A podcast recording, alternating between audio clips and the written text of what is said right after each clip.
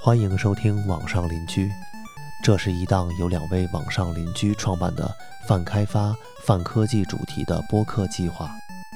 我们的网址是邻居的全拼 l i n j u 点 i o。我们建议大家使用泛用型播客客户端收听，你也可以在小宇宙或者 Apple Podcast 上收听我们的节目。如果喜欢我们的节目，欢迎在小宇宙上给我们点赞，或者在 Apple Podcast 上给我们五星好评。大家好，欢迎收听网上邻居。今天这一期节目是一期特别节目，我们是参与了2023年技术播客月这个活动。在这个以技术主导的节日里面呢，我们的切入点有一些与众不同，是音乐。因为音乐对于我们来说非常的重要，它是我过去的所有经历的一个载体，也是对于星星来说，也是他过去的很多美好回忆的一个载体。但是毕竟是技术播客节，所以我们的切入点会更技术向一些。其实整个音乐的发展呢，包括我们收听形式的一个变化呢，是由技术的发展所衬托出来的，是在技术在背后做非常重要的支持。所以这期节目呢，我们会讲一讲整个音乐收听方式，还有我们。消费习惯的一个变脸史，以及它背后的一些技术故事。那我们开始吧。嗯，好。那首先我们来回忆一下，就是对于欣欣同学来说，你在你的印象当中，就是这些音乐载体它有什么变化？如果我们真的要讲一个变脸史的话，从过去到现在，如果要你来盘的话，有一些什么东西？我们可以简单的把它们分成三个时代。嗯，第一个时代就是模拟介质的时代。模拟介质指的是我们的声音没有经过数字化，然后就存储起来。这叫模拟介质。模拟介质的这个代表主要就是黑胶唱片和磁带，嗯，就他们是没有经过任何的数字化，没有经过任何的数字转换的。嗯，然后到了第二个时代呢，就是数字介质的时代。数字介质一般我们指的就是 CD 和 MD。嗯，CD 还挺熟的，MD 可能要在后面听你介绍一下。呃，MD 其实就是一个小 CD，然后它是一个方框的形状的，就它会比 CD 小一些。哎，那所以这个数数字，它就可能听上去是会比我模仿你说话会更高端一点，对吗？嗯。这个不存在高端和低端，在我看来，因为呢，你模仿的时候，你会加一些个人的思考进去，或者加一些个人的习惯进去，那这样的模仿的话，就会显得比较与众不同。但是数字这个东西呢，它的存在其实主要的一个目的叫保真，它存在的目的更重要的是要把你原来的这个声音按照原来的方式去展示出来。这个其实是做这些音乐数字化呀，或者说音频数字化这块很重要的一个目的。OK，那 CD 和 MD 之后呢？CD 和 MD 之后就到了我认为它叫网络存储这个时代。其实我们说网络存储这个时代，主要就是以 MP3 这个格式为代表的，但其实它本身也是一种数字介质。只是我觉得它跟前面两种最大的区别，就是在于模拟介质和数字介质是我们拥有的一个实体。嗯哼，我可以说我手里有五张黑胶唱片。我也可以说我有十盘磁带，我也可以说我有二十张周杰伦的 CD，这都是可以的。但是我们不存在一个说法是我在 iTunes 上面有一百首歌，或者是我在网易云音乐上面有两万首歌啊，这个好像并不 make sense。对，就是网易云上面那个歌不是我的，我只是能听它而已，对吧？就是我对它是有使用权的，我随时想听可以听两万首歌，我可以随便听。但是我有这两万首歌吗？其实是没有的。对，就是你在网易云上面听，比方说周杰伦，你在听的稻香和我在听的稻香，可能可能来自于同一个源，它不只属于你。也就是说，你听的稻香我就不能听了，不可能这个样子，对吧？对对对，它大概率就是同一个源，它唯一能做的一种细分就是关于有损和无损。我印象中有一些平台，它就会是，如果是会员的话，就会给你一个无损音质。嗯，OK，所以这三个时时代就是模拟介质时代、数字介质时代和网络存储时代，对吧？因为这个网络存储这一块，我专门把它换了一个词，就是我们不用介质这个词了，是因为网络存储这个东西它是一个一个虚拟的东西，它并不是一个实体的东西，所以我们就不把它叫介质了，啊，是这个原因。嗯，OK。那在这三个时期当中，你觉得有哪些重磅的产品呢，或者重磅的一些音乐的载体呢？在模拟介质时代，就是黑胶唱片和磁带嘛。虽然在之前会有一个东西叫留声机啊，但是那个时代毕竟太久远了。嗯哼。然后黑胶唱片和磁带，他们也经历过自己的发展，就是也有音质的提升啊，也有一些大小的变化呀。这个我们可以后面再说。数字介质的话，就是 CD 和 MD。其实我们如果按照它的记录形式来分类的话，数字音乐啊，MP3 其实也本身是属于这一类的，但它不属于数字介质。MP3 的话，它只是一个文件。嗯嗯。然后这个里面，我觉得还可以加一个东西，就是收音机。收音机的话呢，它其实是无线电传播的一种形式。收音机跟其他东西最大的区别，就是在于我们没有选择权。就是电台放什么我们就听什么，它是一个被动接收的过程。虽然有一些电台里面有点播这个功能，它其实也是一种音乐的载体，但是它跟其他的还是有一些区别的。嗯，从历史上看来，我们说一九零零年这个时间段，这个时候其实就已经有留声机啊，然后黑胶唱片啊这些东西的雏形出现了。但是在那个时候，大家对于它的消费其实是比较保守的，因为它太贵了。就并不是每家都有，也并不是谁都买得起。就当时它还并不是一个日常消费品的一个范畴。然后到了五六十年代，这个时候是以晶体管收音机为主的，大家对于音乐主要的消费方式就是用这个。这个的话，它虽然我们不能选择我们听什么，但是它的价格可是比黑胶唱片的播放器或者说比留声机什么都是要便宜一些。然后到了八十年代，就是磁带播放器，这个时候我们很熟悉的随身听。Walkman，或者是 Boombox，就是手提的两个大喇叭，然后可以放磁带的这种机器就已经出现了啊。所以八十年代主要是这个东西，然后到了九十年代就是 CD 播放器。CD 播放器我们说有便携的，也有家用的，甚至在汽车里边也是有出现过的。磁带也是一样，它们都是出现在我们生活的各个方面的。M D 这个东西会有一些特别，因为 M D 它更多的是一个移动音源的代表，就是我们是拿它随身来听的，而并不是说在家里面去听的，就它的使用场景会有一些不一样。然后到了两千年左右，这个时候就会是 M P 三的天下了，因为很显然这个时候互联网是蓬勃发展的，那互联网的提速也间接的促进了 M P 三的传播。嗯。OK，那其实，在接下来的节目呢，我们就会来仔细来分析一下这一些音乐的不同的载体，他们是怎么样一步一步演变成现在的样子的。那我们会从以下几个角度来分析它们。第一个呢，是一个比较硬核的点，叫做采样率。那为什么我们会用采样率这个来来分析它们呢？采样率这个 sample rate，它其实是音乐录制里边的一个名词。首先，采样率这个概念，它在模拟信号里边是不存在的。我们先简单做一个分类吧。声音就是一个信号，因为一个声音就是一段波形嘛。那我们想要把这个波形传播出去的话，它就是可以作为一个信号存在。采样率是不存在在模拟信号里边的，因为模拟信号它记录的就是振动本身，所以这个里边是没有采样率这个说法的。那为什么会有采样率呢？其实就是在数字信号出现的时候，大家要想办法。把这个模拟信号变成数字信号去存储，换句话说，之前是一个声波，现在我们要把它变成零和一，就是电脑可以认识的零和一。那在这个过程里边，就涉及到一个采样率的概念了。它的定义就是每秒我们从连续的信号里边提取并组成离散信号的采样个数。换句话说，我们如果有一个声音，它是一个连续的波形。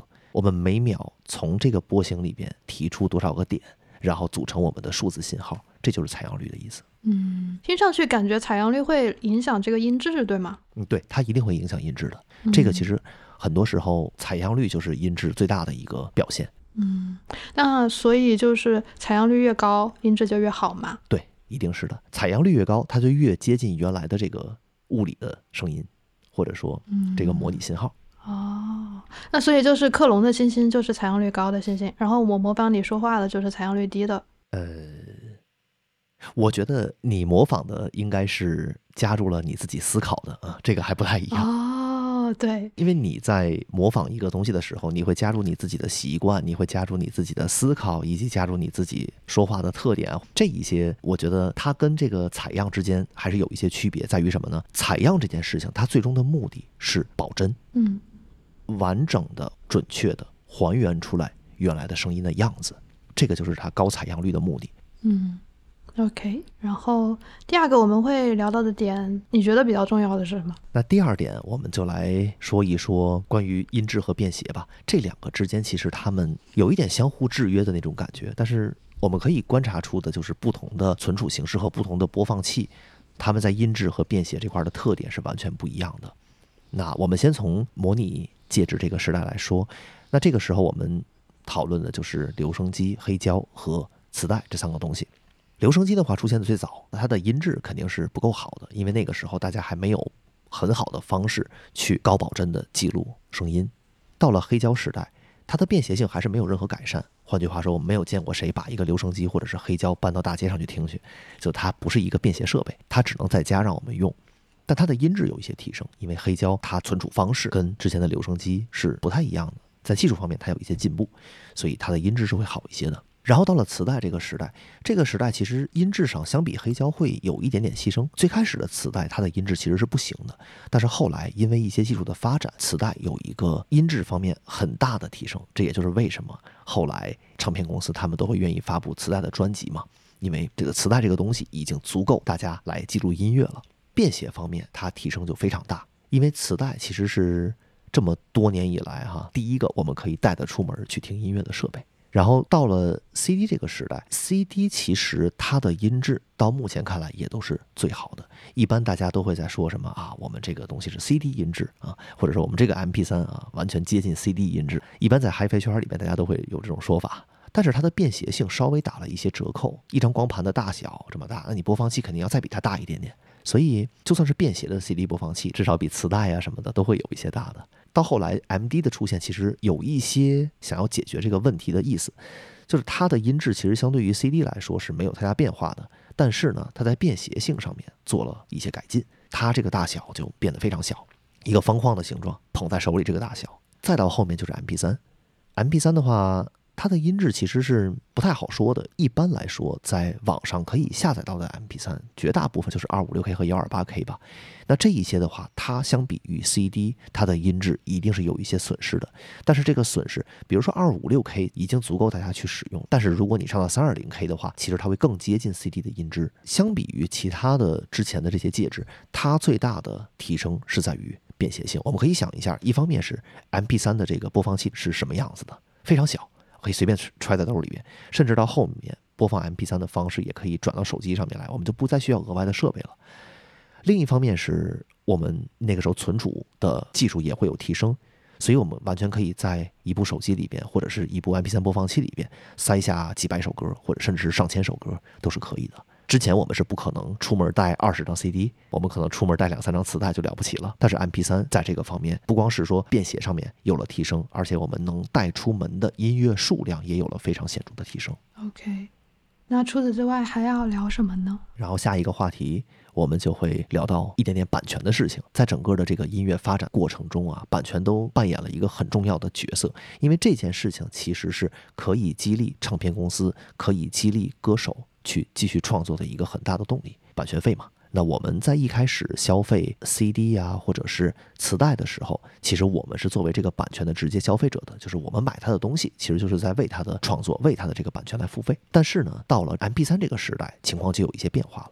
所以大家可能有印象的，就是一开始我们在听 MP3 的时候，随便网上一搜就可以下到。这个时候，其实很多是盗版的音乐，我们自己没有在这个版权上面去给出足够的贡献。以及呢，对于歌手和唱片公司来说，他们也没有收获到他们版权这块足够的收入。后来就是在线音乐平台出现的时候，呃，首先第一个就是 iTunes，它其实是帮助这个音乐产业规范版权起到了很大的作用，就是因为大家可以从 iTunes 上直接去购买音乐了。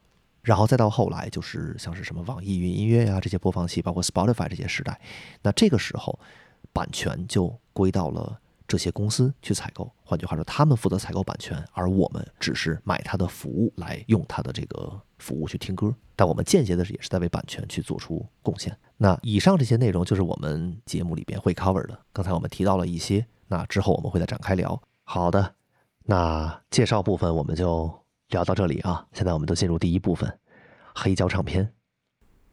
这个黑胶唱片，说到这个东西，你对它有没有什么印象啊，或者是经验啊之类的？嗯，我有经验，但基本上不是一手经验，都是二手经验。因为毕竟我还比较年轻，所以在我在世的时段，我是没有怎么经历过黑胶唱片它的开始。然后由于由于它的价格有一点贵吧，所以我也没有怎么去买它。或者是尝试去体验它，所以我对黑胶的理解主要就来自于电影，然后或者是小时候看的迪士尼的动画那种黑白的画片里面，嗯，然后就会有那种比较复古的声音啊什么之类的，就就是就是那个画面上面就是一个黑胶机在转，然后显得很高级很 classic，对，然后所以我们黑胶是黑胶就是我们能追溯的最早的音乐载体了吧？嗯，其实还有更早的，更早的就是这个留声机的圆筒。它就是一个 cylinder，就是一个圆筒。我们可以把图放在 show notes 里边，这样大家就能有一个 idea 到底长什么样子。首先，它上面存储的信息是很有限的，它甚至不像一张黑胶唱片里面能存那么多的信息。但是呢，它确实是最早用在商用里边的声音存储介质，就是留声机的圆筒。嗯哼，是谁发明出来的呢？哎，这个问题就有意思了。其实这就是我们在小学、初中写作文的时候经常写到的一个人，就是爱迪生。对。他是在一八七七年就发明了留声机，我们可想不到他其实还发明了电灯啊，还发明了很多东西啊，甚至他在音乐这边也有涉猎。另一个人叫贝利纳，这个人他在一八八七年，就是过了十年之后，他发明了可以用于播放唱片的留声机。这个唱片我们指的就是黑胶唱片，那这个也标志着音乐产业的正式开始。嗯，你这里说音乐产业正式开始，是不是就意味着当时的普通人就可以购买唱片了？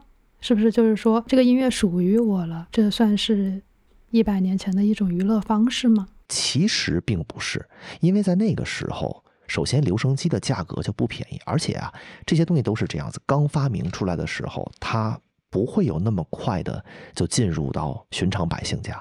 那我们可以举一个例子，比如说当时留声机的价格，像是在一八九九年的时候，就是距离播放唱片的留声机发明已经十多年了。好，那个时候呢。它这个机器大概卖二十美元，算上通货膨胀，当时的二十美元大约和现在就是七百五十美元，所以这个东西也不便宜。换成人民币的话，可能再要乘一个七点几。那如果再乘一个七的话，基本上就是五千块钱了。嗯，有没有家庭会买得起呢？肯定是有的，但是它绝对不是一个日常消费品。嗯，就是当时的富哥富姐的一种娱乐生活，是吗？对对，应该这么理解。那黑胶唱片是通过什么方式？把这个音乐写入进去的呢？毕竟这是一个新的发明嘛，就是我想了解一下一百年前的人类是怎么样的一个聪明才智。那这个我们就说到关于数字音频和模拟音频的这个事情了。其实黑胶唱片它是属于模拟音频这个范畴的，这个我们之前提到过啊，它就是 analog audio，模拟的声音信号，我们就可以理解为声音震动啊，把这个震动想办法给它存下来。嗯，我们在存这个信号的时候，因为你一个信号它是一个波形嘛，你一个波形你如何在一个黑胶唱片上去存储这个东西，就要经过一系列的规范。或者说，经过一系列的转换，比较知名的就是 RIAA 这些公司，嗯，Recording Industry Association of America 就是美国唱片业协会。那这个协会他们发布的 Equalization，Equalization 的话就是我们现在听歌的时候经常用的 EQ 那个东西的缩写。均衡吗？EQ 指的是？对，就是均衡。他们提出的 RIAA 均衡规范，那是根据这个来进行转换的。转换之后呢，他就会把这些信息刻蚀到黑胶唱片上。刻蚀指的就是那本来黑胶唱片的平的，那我们在上面根据它的信号的不同刻出不同的槽，这样就可以把这个信息存进去了。哦，就相当于把音乐雕进去了啊？对，就是把音乐给雕刻在了一个盘上面。嗯，很容易能想到的就是这个东西显然是不可重复再用的，我不能说这一次用完了把它抹平了重新再弄一次，这个不太现实。哦。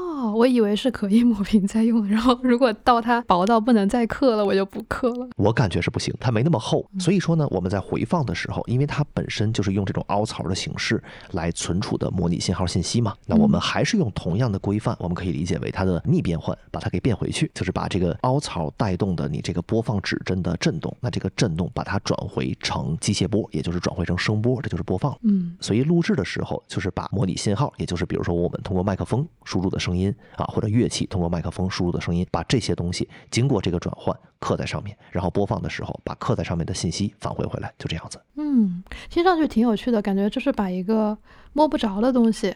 把它转换为一个我摸得着的东西，嗯，对，就把它具象化了。对对对，它是在唱片上面有一个具体的表现的。对，但这个时候其实完全没有数字信号的事情。数字信号我们现在很熟悉了，一个 MP 三它是一个数字信号，嗯，我们在听 CD 啊，它也是一个数字信号。这个里边是没有数字信号参与的，在那个年代还没有数字信号这件事情，就那个时候大家都是用模拟信号的。其实模拟信号，我觉得还有一个比较好的例子，就是为什么我们喜欢去现场听交响乐。因为那个时候我们收集到的就是模拟信号，它没有经过任何的转换，嗯，所以它就更还原吗？嗯，应该说更真实。然后另一方面，如果我们说把现场的这个声音录制到电脑上面去，那这个时候就是一个数字信号的转换，嗯，啊，所以区别就在这儿。OK，说回模拟信号，我们在录制的时候，它不可避免的会有信噪比的问题。嗯，什么是信噪比呢？呃，信噪比就是信息和噪音的比值。嗯。换句话说，如果信噪比越高，就表示同一段音频你的信息的含量是比噪音占比要多的，那就是比较好的。那如果信噪比太低，就表示你的噪声挺高的，然后你的信息又没有那么多。换句话说，你可能会损失很多东西。嗯，正是这一种有一点点失真的感觉哈，其实就是大家一般常说的黑胶味道这个来源，它是任何后续其他的设备都没法还原的。呃，虽然现在我们可以有一些方式去把它加回来。比如说，呃，给它加一些失真啊，或者是给它加一些这种比较特别的音效啊进来，就，呃，听起来像是呃黑胶味儿，但是还是要听原来的黑胶唱片才会有这种感受。最近几年其实还流行起来的一个东西叫 Lo-Fi。这个就有点像当时那个黑胶唱片那种感觉啊，Lo-Fi。比如说在那个 YouTube 上面，可以经常听到一些那个 Lo-Fi 一些音乐，但是是用降低了 fidelity 的方式去录制的，就是降低了它的解析度的方式去录制的。是 Lo-Fi 现在的一个给人们打开的方式，就是你工作的时候可以点开听，然后把它当做你工作的白噪音。对对对，当做一个背景音乐来听，没错，这就是有点反常态的，因为大家都在讲究 HiFi 嘛，就是要高保真嘛，啊，但是呢，LoFi 也在一定的情景下流行了起来。对，这点题了嘛，就复古嘛，非常的复古。它是一种怀旧的方式，复古怀旧嘛，就是我们电子怀旧要表达的东西嘛。没错。那我们刚才说了，黑胶唱片可能是那个时候的副歌副解的一种娱乐消费方式，对不对？那我想知道，就是如果是真的寻常百姓想要听音乐的话，在那个时候有什么选择呢？嗯，那这个时候就能说到同一个时期也在发展的另一条线路，就是收音机。OK，其实就是无线电广播。最开始，无线电广播其实是用来进行通信，就是我们可以通过无线电啊去什么去联系人。哦，打仗的时候啊啊，对，打仗时候这东西也是无线电嘛。嗯，但是呢，它是一对一的那种联系方式。不过在后来，大家开始研究一种新的玩法，就是让它实现一对多。嗯哼，一个地方基站。播出来东西，其他的人啊，在周围的，大家只要调到同一个地方，同调到同一个频率去，就可以收听到一样的信息。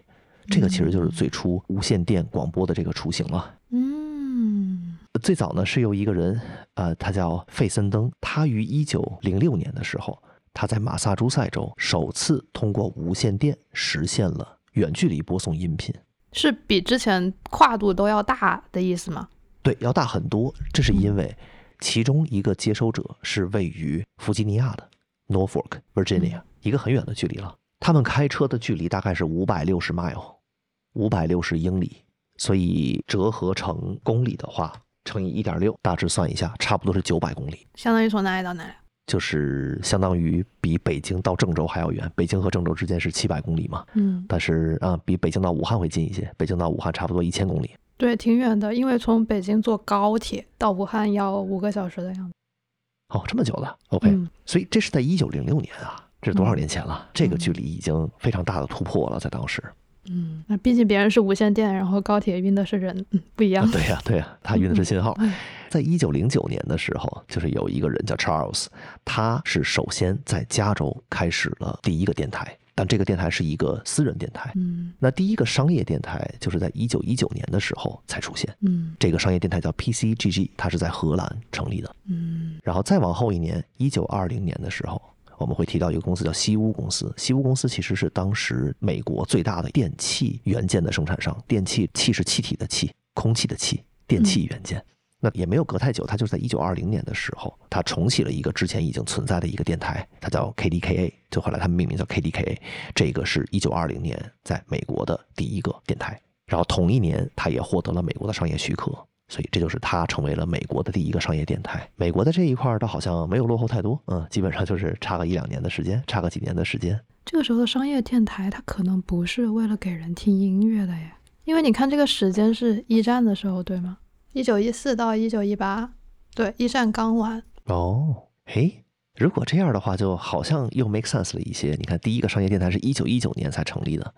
所以之间打仗去了，因为他从第一次发送成功，一九零六年到一九一九年成立第一个电台，已经过去很久了。嗯，有道理。所以感觉之间是战争的事情。确实像你说的，就这个时候，这些电台它播的并不一定是音乐，但是因为这些电台成立了，所以后面才会出现有更多其他类型的电台，就比如说有音乐的呀，有做这个时事评论的，有做新闻的什么这些电台出现。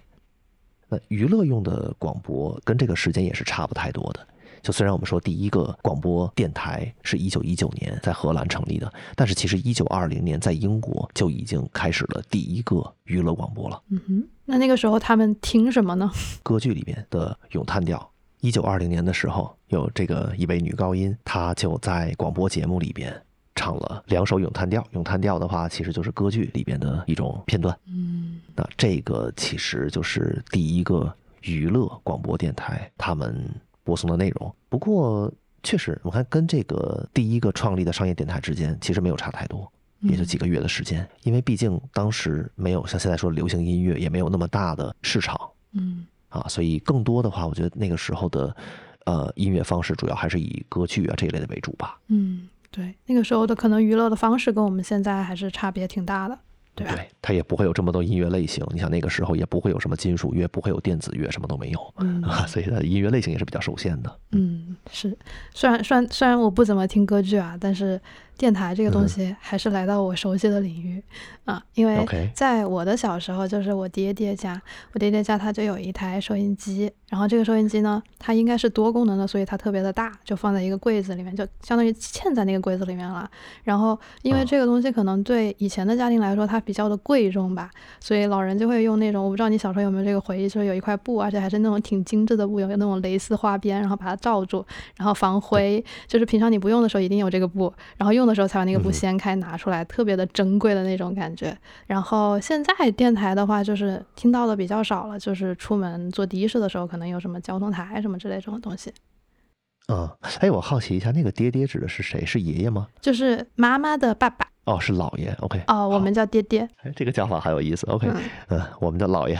那爷爷还是爷爷对吧？啊，对，爷爷是爷爷，没错。哦。对我们确实有同样的记忆，就是都会有用布啊把这些电器罩住，然后用的时候再把它打开。嗯，只是现在大家没这个习惯了，那些东西就这么放着好了呀，其实也还好。嗯，我们现在更经常听到的广播，可能就是在开车的时候，或者是啊坐车的时候听到的。嗯，相比这个黑胶唱片啊，收音机其实是便宜挺多的。另一方面，收音机这个东西它没有后续的任何投入。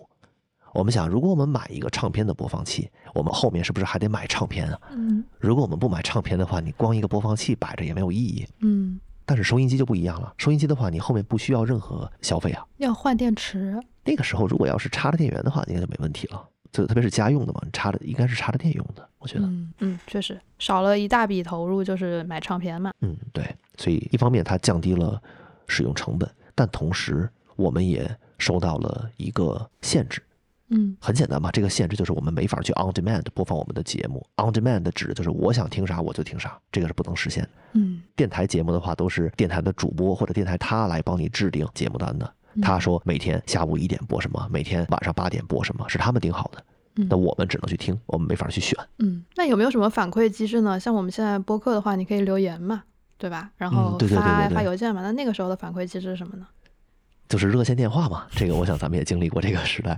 后来就还有什么发短信啊，什么移动用户编辑短信发送多少啊，联通用户编辑 这样子，这是后来了。但是最开始就是热线电话嘛，大家都会往那个热线电话里面打啊，我想点播一首歌给谁谁谁啊。嗯，所以当时是有一些电台的节目，他们是做这件事情，就是说你打电话进来，然后你可以点播一些歌曲。但是，它不会一整天都是啊，今天二二十四小时的节目全都是点播的，不会是。它会有些固定的节目，但是它会有一些时间段啊，是留给观众们进行点播的。嗯。但是呢，由于无线电传输的带宽限制，就是无线电，我们就可以把它理解为它是一种传输信息的方式。嗯，呃，就跟我们说输电一样，电这个东西，我们想把它输送到一个其他位置去，我们需要把它传出去，那就用电线嘛。然后就包括像现在这个手机信号也是一样，有基站，它发出无线信号，然后我们手机里边接收到。嗯，所以无线电也是一种传输方式，但是它能携带的信息是比较有限的。这个其实涉及到更多的就是呃无线电这个技术本身的发展哈，这个我们就不展开了。嗯，可以确定的一点是，它的带宽一定是有限制的。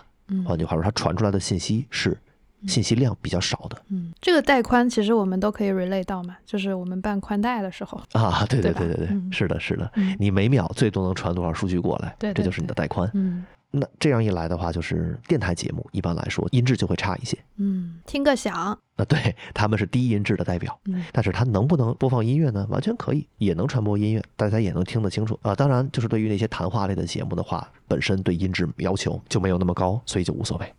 嗯，OK，我自己本人的话是没有什么听广播的记忆的，就是我我只在学校读书的时候做过广播站，然后再就是现在跟你一起做播客，所以我的记忆可能它正在 ing 形式正在创造。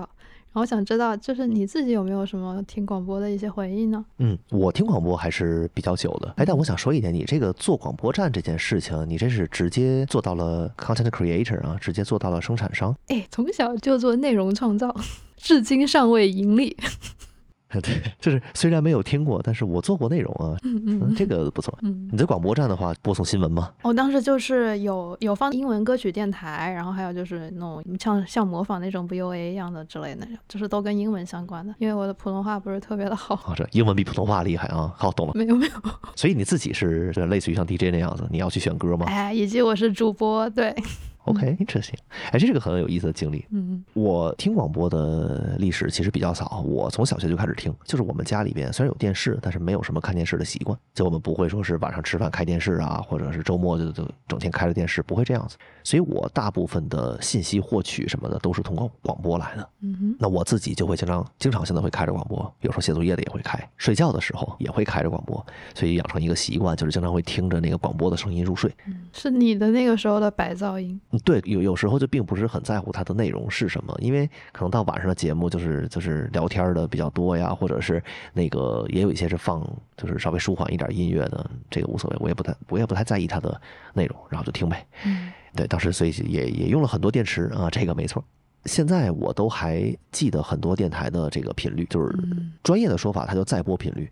载播频率就好比说，呃，这个这个只限于北京啊，因为其他地区我不清楚。嗯，它这个频率其实是有地域隔离的，就好比说我在北京用的是这个频段，那你在另一个城市用相同的频段，大概率是听不到同样的节目的。嗯，你像比如说 FM 的九十七点四，这就是北京的音乐频道。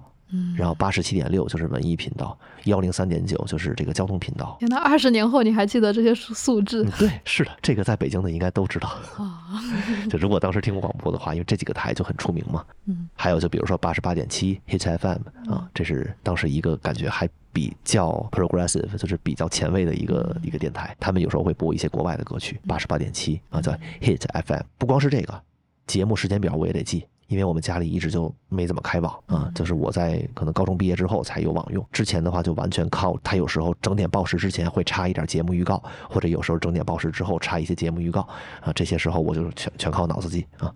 他说几点几点，今天是什么节目，好，我都记住。如果我想听的话，我一会儿就听。这样，你可以拿一个笔和纸记下来啊。Technically 是的，嗯，不过那个时候年轻嘛，记忆力好，就就就直接记着。而且我也并不是说他每讲一个节目我都要去听的，就我听到这个节目，哎，我觉得很有意思，那我就去听一下。嗯，因为这个其实他在整点的时候去口播的这些节目预告，它一般会是最新的。哪怕是后来我们比如说定了一些像是广播电视报啊这些哈，它上面那个时间有可能会是就后面会有调整的。嗯嗯，就播放当天可能会有调整，就是版本比较旧，对吧？啊，对，就它没法实时更新，因为报纸它可能一周就发一次。嗯，但是如果你放到口播里边或者放到网站上面，这就很好更新了。嗯。比如说他之前直播了一个什么活动，那这个直播的活动造成了一些呃耽误，所以他有些节目可能今天就不播了，他就跳到下一个节目去了，就会这种情况。嗯，OK，那你刚才提到了非常多的电台呀，包括他们的频段，你还记得非常的清楚吗？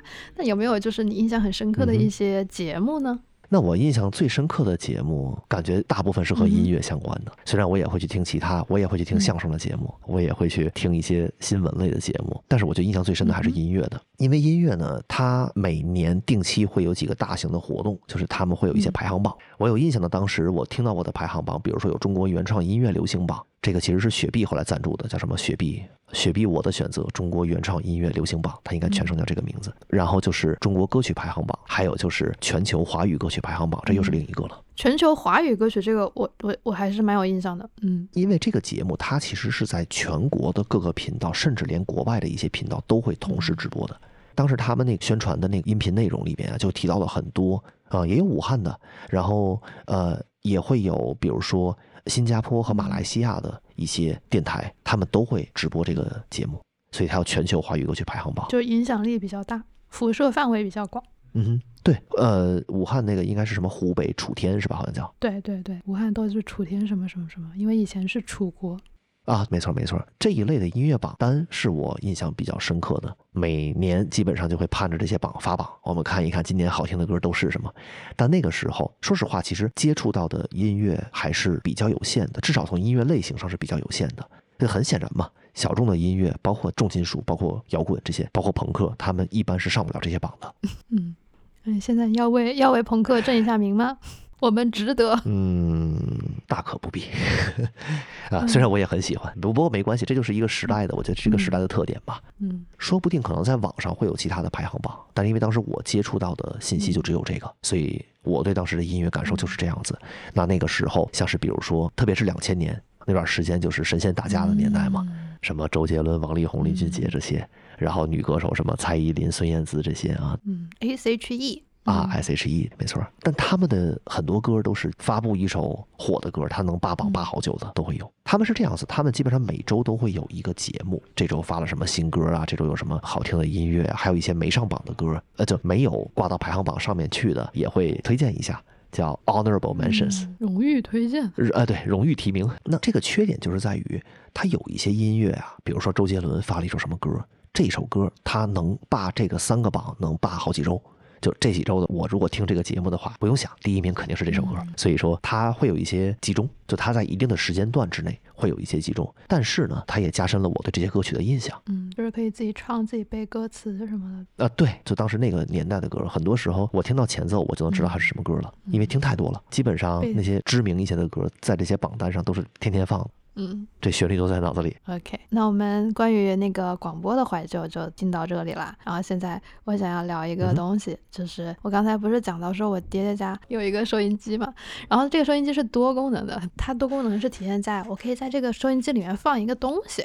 这个东西呢，啊，我一定用过的，然后我希望听众跟我年龄差不多也用过，它就是磁带。嗯，对，磁带这个就是偏后期一点的产物了。它的出现哈是在黑胶唱片出现很多年之后了，已经是。我们可以看一下，它大概是在一九五八年的时候才出现了我们后来熟知的磁带的前身。有一家公司叫 RCA，它是一个唱片公司。这家公司后来被索尼收购了。他们在一九五八年的时候发明了卡式磁带。说到卡式磁带，其实还有很多其他类型的磁带。有一种非常知名的，我们可能会见到电影的录制现场，或者你有没有印象，就是那电影的播放机，它就是一大卷磁带，那个也叫磁带，但那个跟咱们平常说听歌的那个卡式磁带是不一样。这个卡式，我怀疑它是个音译，它应该是从英文 cassette 那块音译过来，对，就叫卡式磁带。在当时是有很多种其他类型的磁带的，比如说有一种叫 real to real。这个的话，它其实就是我们可以理解为把那个磁条绕在一个大圆盘上，然后另一头就是另一个大圆盘，它是完全开放式的，所以这个东西又叫 open real。那这个时候我爹就会说，这个太沾灰了，不行，要给它照个布。确实会很吸灰，但没关系，因为这些东西主要是在录音室里边用的。录音室里边的话，它不光有 sound treatment，就是有声音环境的一些处理。然后另一方面就是，比如它的这个灰尘也是比较少的呀，相比外面的环境，它做到无尘很难啊。但是确实温度湿度也是比较恒定的呀，所以它用 Open Real 这是完全可以的。所以这个 Real 是 R E E L 对吗？对，Real 是 R E E L，没错。R E E L 它有轨道的意思，对吗？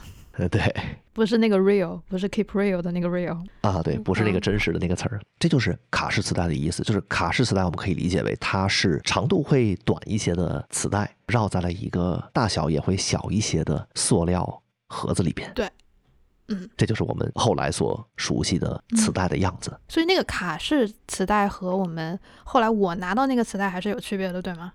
啊，不是，他们都称为卡式磁带，只是我们说 RCA 唱片公司他们发明的这个卡式磁带，外观看起来和呃后来的这些磁带长得是有点像的，只是它个头大很多。大多少呢？它是五 inch by seven inch，所以就是三十五 square inch。一个 inch 的话是二点五厘米，那好吧，那五个 inch 的话就是十二厘米，然后七个 inch 的话就是十八厘米，所以十二厘米乘以十八厘米，好大呀。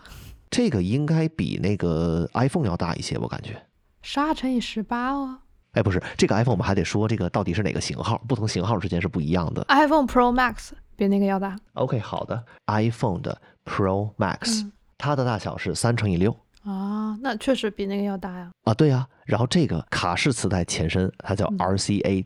Tape cartridge，它的大小是五乘以七，换句话说，那东西比这个 iPhone 的 Pro Max 还要大一圈，就是不能单手持握。哎，对，是单手可以持握，但是你没法点上面的东西。对你也不用点呀。这这就跟后面我们所熟知的磁带的那个大小完全是不一样的，这个大很多，是相当于是我们后面的这些磁带的三倍还多一点，三点五倍，就面积上来看，三点五倍。它最开始出现，它只是出现了，就它并没有火起来，直到后来。飞利浦公司，呃，就是我们知道的那个飞利浦哈，没错。这个飞利浦公司，他们在一九六二年的时候发明了我们现在的卡式磁带，就是我们后来所用的这个磁带了。嗯。那有一点需要指出的是，一开始他发明的这个磁带，跟我们后来用来录制音乐和发行专辑的这个磁带还有一点点的区别，这个我们后面再说。哦，好的。它最早呢是在一九六三年的时候，通过一个叫柏林国际广播展的活动啊，登陆的欧洲。他不光发布了磁带，同时他还发布了一个录放机。录放机就是可以录制也可以播放的一台机器，也就是不光给了你听的权利，还给了你创作的权利。那个时候的 content creator 出现了，对，不光给了你产品，还给了你生产资料。嗯，对。一九六四年的时候。他们呢，才把这个磁带带到了美国。美国不行啊！哎，其实还好了，就差了几个月。一九六三年到一九六四年，就差了几个月的时间，不到一年的时间。当时他们登陆美国的时候，他们用的品牌名字很有意思，他们是在 Norelco 这个产品线底下的。这个东西大家听起来可能很陌生，但是飞利浦现在就是当今啊，现在二零二三年的时候，他们的个人护理的产品线都是这个名字。Norelco 是吗？对，比如说他们的剃须刀，再比如他们做的刮毛刀，都是这个产品线底下的，所以他们这一块就是一个个人护理的产品线。哦，所以这个产品线还发生了一个流变，哎，有一点变化。嗯，而且这个名字听起来不像英文。对，这个名字听起来虽然不像英文，但是呢，它其实是一个很有意思的缩写。嗯哼，North American 北美，然后 Philips Electrical Company 就是北美飞利浦电子公司。他把这个几个单词的首字母拿出来，North American 里边拿了个 N O R，就是 North 嘛，这个开头。啊，E L 就是这个 Electrical，就是电子的，然后 Company C O，所以 Norelco 这么来的名字，这名字挺不好念的，对对对，听起来就不像是一个，能叫 Nor Norelco 会比较有那种感觉，对哦，有点就不把它连在一起的，嗯，这对，OK，酷，他当时是以这样的一个名字登陆美国的，然后同时他发布了之前在欧洲出现的那个录放机的升级版。就把这两个东西也带入美国了，带来了产品，也带来了生产资料。那有了这两个东西的话，大家不光可以听，也可以自己录东西了。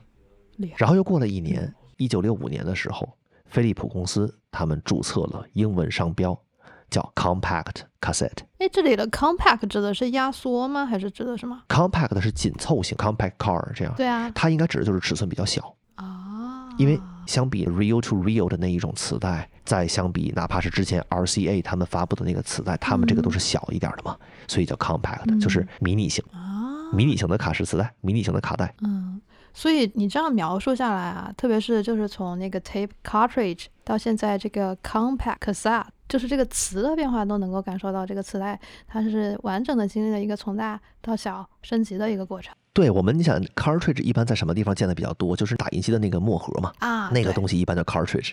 嗯，不过后来墨盒做的挺小的了啊，是因为最最早的时候其实墨盒也挺大的，包括你看那种激光打印机的那个吸骨啊，也是很大的。但这个我们可以从它的这个尺寸的变化上就能感觉出来，这个东西一旦做出来的话，它很明显就是让大家方便携带的一个东西。它从大变小了，听起来是个好事儿，可能是出门带着会方便一些了。对，它可以单手持握，然后还可以点了。好了，OK，你还记得有一个小的 trick，就是我们如果想快速倒带的话，就把那个铅笔插进去，然后就让它一直转，一直转啊。对对对。但是从大变小，携带是方便了，可是没想到的是，它还引发了一个事情，就是。小偷偷它也方便了，嗯，对，就对谁来说都挺方便的。小偷在偷它的时候，就比偷黑胶唱片要方便很多了。你想，黑胶唱片那么大一张，你很难把它藏在身体里边，或者是怎么给拿出去，这吧？挺难的。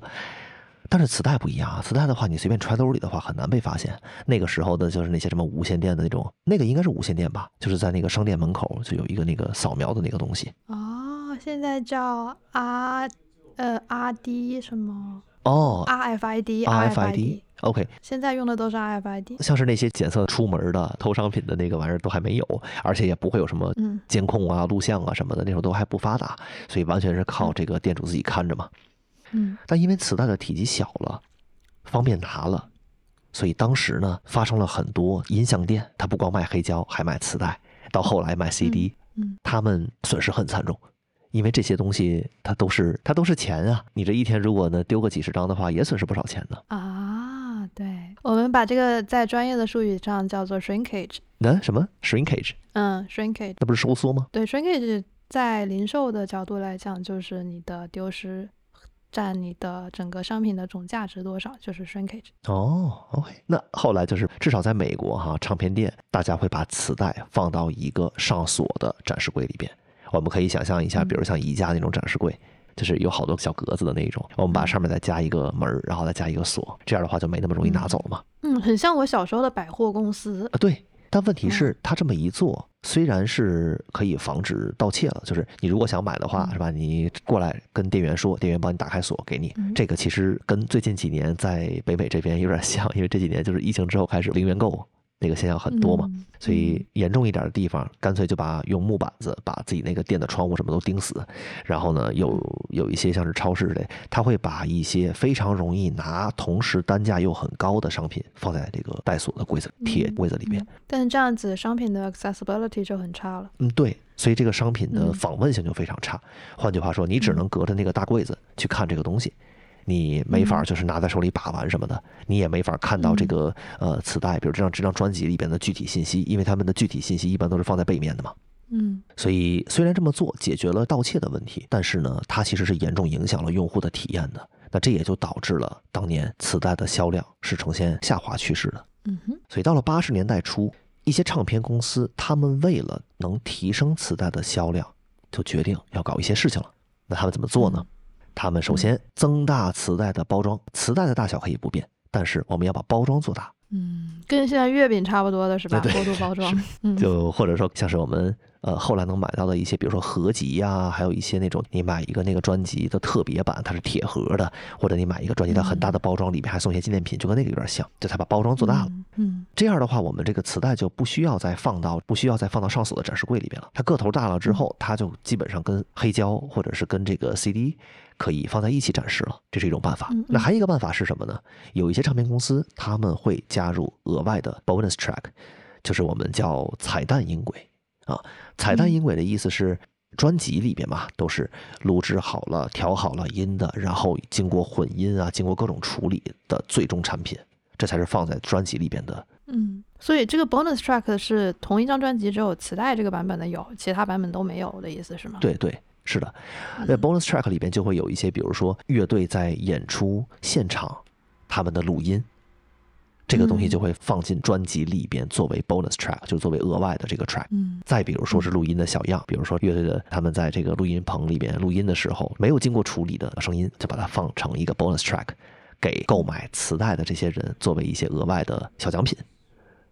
嗯，很很适合中粉。呃，对，是的，是的，而且就它多少也会有一定的收藏价值嘛，因为这些东西的话，你如果不在这儿买的话，你在别的地方可能也找不到。相比之下嘛，那既然磁带里边有这些额外的东西，那我就不去买 CD，那我就去买磁带嘛。他们这这么做，其实就是为了提升磁带的销量。嗯，OK，那我们刚才讲的就是从黑胶到磁带的话，主要经历了就是那个它的大小和我们购买和使用它的一些。感受方面的一些区别，对不对？那我这边还想问一下，就是那声音的收录方式发生了变化吗？因为毕竟磁带跟黑胶的它的样子完全不一样了。嗯嗯，说到收录的方式，你指的是录音的方式？对对，我们之前提到过，黑胶就是把它刻上去嘛，相当于把这个声音转化成你能摸到那种凹槽啊什么之类的。对对对。那磁带是怎么记录这个声音的呢？啊，磁带记录声音的方式，其实就是因为叫磁带嘛，它就是跟电磁相关的一整套东西。嗯，我们都知道有电磁转换这件事情。我不知道。磁可以换哦。啊，这电和磁之间相互转化嘛，磁可以转化成电，电可以转化成磁。那我们可以这么想，比如说，还是刚才那个例子，我们在对着一个麦克风唱歌啊，这个，嗯，那这个声音它其实是以物理的形式被麦克风收集到的，然后它可以转成一个电信号，嗯，然后这个电信号再经过电磁效应的转换，就把它变成了一个磁信号，去存在了磁带上面。所以，其实，在磁带上面存东西的过程，就是一个电磁转换的过程。然后，我们再通过特定的方式，把这个磁带里边的这个磁信息转回成一个电信号，然后再把这个电信号转换成振动信号。振动信号的意思就是让音箱的振膜去振动的一个信号，就可以播放出来了。所以，它的存储方式跟之前说的这个黑胶是有一些不一样的，因为这个里边涉及到了电磁转换，但是在黑胶里边其实是没有电磁转换。所以这就是它存储的方式跟之前的黑胶的区别。嗯，不过呢，当时更重要的一件事情是，每个品牌的磁带会有自己的标准规范。嗯，比如说飞利浦生产的磁带，可能跟其他品牌生产的磁带会有一些小区别。嗯，好比说在一开始的时候，甚至磁条的宽度都可以不一样，然后磁条的长度也可以不一样。那比如说我这张专辑总共有十首歌。那可能我在飞利浦磁带上面能放得下，可我放到其他品牌、其他厂商的磁带里，我就放不进去了。嗯，你这样说，飞利浦好像苹果呀，就要搞一些与众不同的东西。然而，最后他们搞出来的是一套行业规范。其实，嗯，那那发生了什么呢？当时飞利浦其实面临着很多公司的竞争。我们说一个比较知名的，就是 Telefunken 这个公司，其实现在也在存在着，而且他们也在做音频相关的东西。这是一个专门做麦克风的一个厂商，可以去了解一下。嗯，中文叫做德律风根。对，德国的德，旋律的律，刮风的风。根是落叶归根，落叶归根的根啊，树根的根，没错。嗯，德律风根，这是他中文名字。他们做舞台的那些话筒做的挺不错哦，我有印象哎，你这么说，我有印象了。哦，真的吗？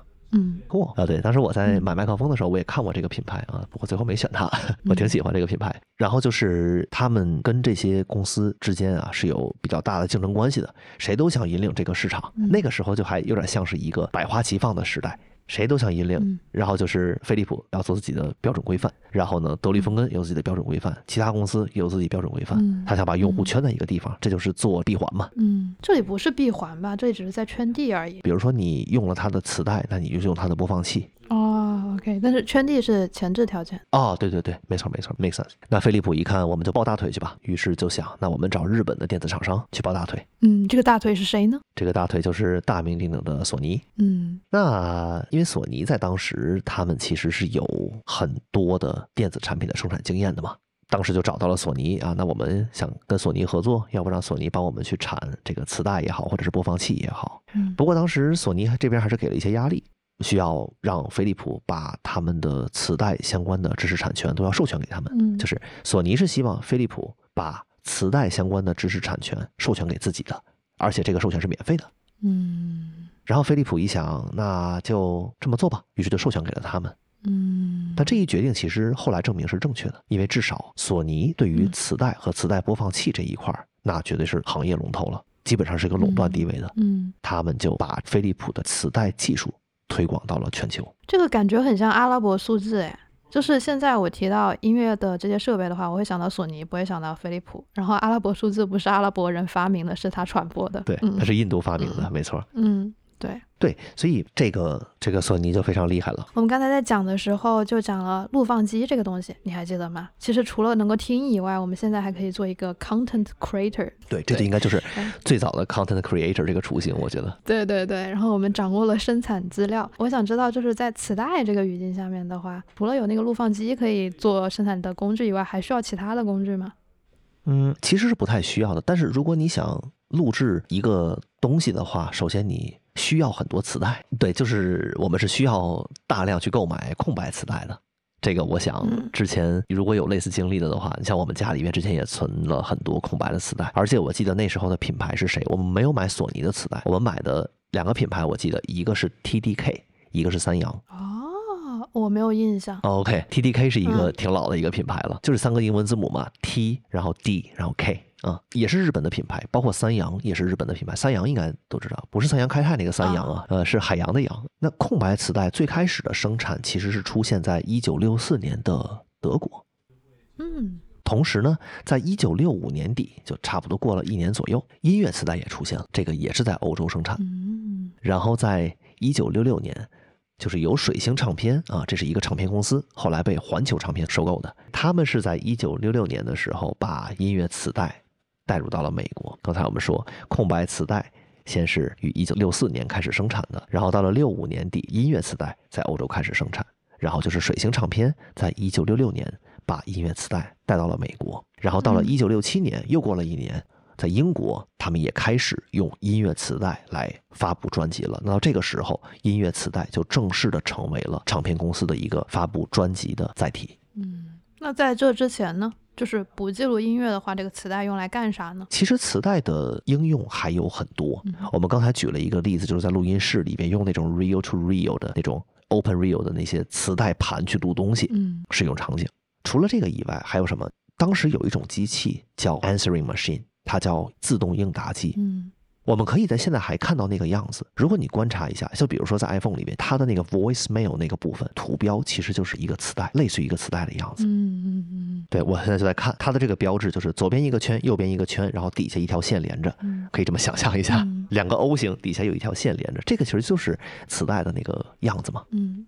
但这个有文化差异，就是在国内的话，大家用这个比较少。对，这个确实在国内用的会稍微少一些，这边用的还比较常见。Voicemail，它就是叫语音留言。嗯，当时的 Answering Machine 可以干嘛呢？它不光可以录别人的留言，还可以播放你录好的留言。嗯，就比如说这个电话没有接通，那没有接通的时候，先会播放你之前录制的话。嗯，就说啊，我现在不方便接电话，什么留言啊，这样子。他会先播一段这个东西，这个东西也是放在 answering machine 里边去存储的。就是这 please leave your message after beep 啊，对对，这个是后来的这个电子版、机器版的这个声音。当然了，这个东西后来就被电子的 answering machine，也就是电子的答录机来取代了。嗯，那最早这个是用磁带的一个非常重要的场景。那在这个时候呢，磁带因为它的存储量也有限。它记录语音是足够的，就是记录人说话是足够的。那换句话说，你录一个什么会议的这些音频，那都是足够的。那什么就不够了呢？就是存音乐，因为存音乐，按理说它需要更多的信息存进去。如果一个说话的这个声音是经过了一些压缩，或者是一个 low-fi 的这个效果，没关系，我们大概率还是可以听得懂的。嗯啊，但是音乐就不一样，你这个音乐一旦是一种 low-fi 的形式的话，它其实里边会 miss 掉很多细节的信息。哎，那我可以把语音理解成单线程，然后音乐理解成多线程吗？呃，简单来说可以这么理解，但如果具体说它们的区别，我觉得更重要的是在于频段。我们人说话的声音，它其实落在一个频率区间里边的。就比如说，从多少赫兹到多少赫兹，在这一个区间里边是人声的主要频率。嗯，根据你说话声音的声音粗一点或者细一点，它可能落在的频率范围会不太一样，但大体上都是在一定范围之内的。可是音乐不一样，音乐的话，它的频响会更宽一些。嗯，就它会在更多的频段上有声音。嗯，因为不同的乐器嘛。嗯，你像比如说这个吉他，特别是后来的那种。电子的吉他 solo 这个声音就就比较高频的嘛，然后你还会有鼓，你还会有贝斯，嗯，啊，这还只是我们说乐队，那你要放到交响乐里边就更不一样了，嗯。所以这就为什么它记录的内容是一定要比语音要多的。那再换句话说，如果记录的保真度不够的话，那其实你会听到各个频段效果都不太好，所以整个音乐听起来效果就会差一些。嗯，但语音没有关系，它不会影响你理解。嗯，所以这个时代还是一个听得响的阶段，对吧？呃，对，如果按照这个时间节点看的话，这个时候还是一个听个响。嗯，但到了七一年就不一样了。在七一年的时候，就是有一个公司叫 Advent，嗯，他们是做录放机的。就是磁带的录放机，他们在其中一个非常 iconic、非常经典的型号里边引入了一些功能。那这个就是大名鼎鼎的杜比降噪。我们可以看到，在很多甚至是比较老的磁带播放器上都会有写杜比降噪。嗯，它引入杜比降噪的目的，主要就是为了降低。hiss 的声音，这个 hiss 的声音就是它是个空白磁带。我们如果在播放的时候把声音稍微调大一点的话，其实能听到那个底噪的，这个一般就会叫底噪这个声音。嗯，就它是为了消除这个声音，但它其实是一个频率很固定而且一直持续的一个声音。